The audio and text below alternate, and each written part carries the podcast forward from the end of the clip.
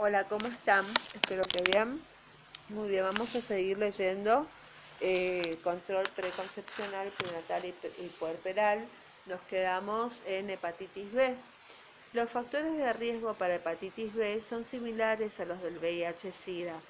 El riesgo de transmisión perinatal es alto, principalmente en el momento del parto, y aproximadamente entre el 70 a 80% de los neonatos infectados son portadores crónicos de antígenos de hepatitis B. Además, eh, la infección fetal se asocia con prematuridad y niños pequeños para su edad gestacional. Estas razones avalan la importancia de que toda la población, y prioritariamente las mujeres en edad fértil, sean vacunadas contra la hepatitis B con tres dosis de vacuna se debe identificar a las mujeres no vacunadas, en especial aquellas con factores de riesgo, e inmunizarlas aún en el embarazo, ya que el tipo de vacuna no lo contraindica. Con respecto a la rubiola, alrededor del 15% de todas las mujeres en edad fértil no tienen inmunidad para la rubiola.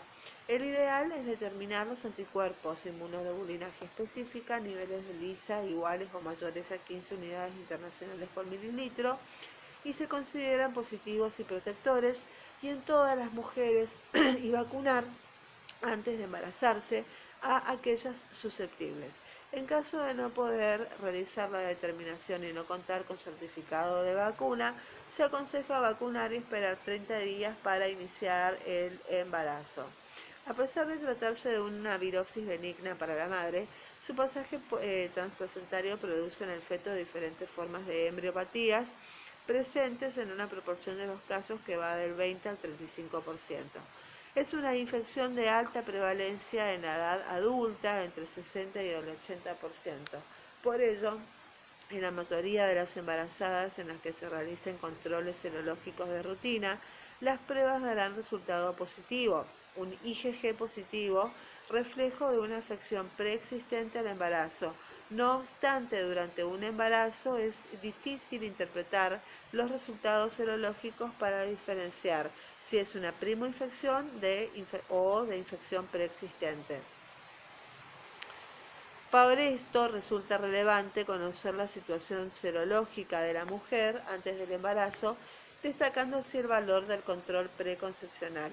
Se ha comprobado mayor probabilidad de infección en mujeres que están en contacto con niños que usan pañales. La vía de contagio son las manos al manipular los pañales con orina. Una prevención eficaz es el lavado de manos cada vez que se cambian los pañales. Esta recomendación tiene especial pertinencia para aquellas mujeres que deseen embarazarse y trabajen en guarderías, salas de neonatología o tengan niños pequeños. Con respecto a la toxoplasmosis, la importancia de conocer el estado serológico de la mujer frente a la toxoplasmosis antes del embarazo es fundamental y constituye una de las principales acciones en esta patología. Se debe solicitar un dosaje de inmunoglobulina G por técnica de inmunofluorescencia o ELISA. Una prueba positiva indica inmunidad. Dicho resultado deberá registrarse en la historia clínica informando a la paciente que no será necesario repetir esta prueba en sus futuros embarazos. En caso de una prueba negativa, se considera susceptible. Entonces deberán explicarse las recomendaciones para evitar el contagio durante el periodo de búsqueda de embarazo y durante el mismo, que son comer carne bien cocinada, evitar comer huevos crudos y leche no pasteurizada, lavar bien los vegetales y comer las frutas sin cáscara, evitar el contacto de la piel en forma directa con carne cruda, tierra y hortalizas, utilizar guantes para manipular dichos elementos y evitar el contacto con excreciones de gatos y lavar su lugar de defecación con agua hirviendo. Con respecto a sífilis, con toda enfermedad de transmisión sexual debe solicitarse la prueba de tamizaje, que es un BRL, a, a ella y al compañero sexual y otras enfermedades de transmisión sexual se debe investigar al compañero sexual igual que en el caso de sífilis. Con respecto a la enfermedad de Chagas, masa, hay que conocer su estado serológico para realizar eventuales controles y tratamiento adecuado.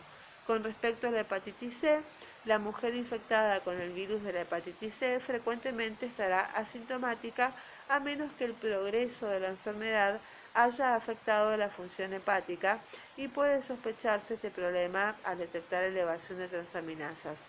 Sin embargo, el examen de elección para el diagnóstico es la determinación de anticuerpos anti-hepatitis C y esta es una prueba altamente sensible y su negatividad descarta la enfermedad. El consejo reproductivo para la mujer infectada que desee embarazarse deberá incluir de qué manera el embarazo puede afectar el curso de la enfermedad.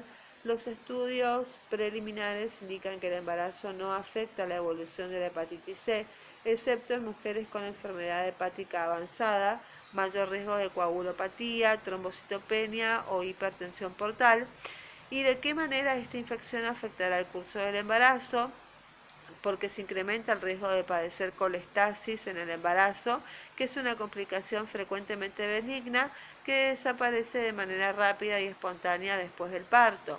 ¿Cómo puede infectar a su compañero sexual?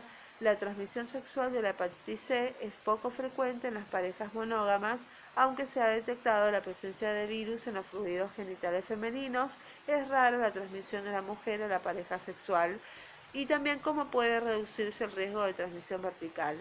El riesgo de transmisión de la madre al recién nacido se estima en el 6%. Está directamente relacionado en la carga viral materna y el efecto de las variables obstétricas sobre el riesgo de transmisión vertical sigue en estudio, ya que la cesárea no se relaciona con aumento o la disminución en la transmisión madre-hijo. La hepatitis C no afecta la decisión para el, el tipo de parto o vía de nacimiento, la lactancia materna tampoco se asocia con la transmisión del virus de hepatitis C, por lo tanto no debe, eh, no debe evitarse. Muy bien, eh, las infecciones bucodentales debe recomendarse realizar un control bucodental previo al embarazo y si existieran caries eh, u otros procesos infecciosos debe aconsejarles resolverlos preferentemente antes del embarazo aunque su resolución durante el mismo no está contraindicada. Muy bien, nos quedamos en la página 24. En el próximo episodio vamos a ver análisis bioquímicos. Que tengan una buena jornada. Bye bye.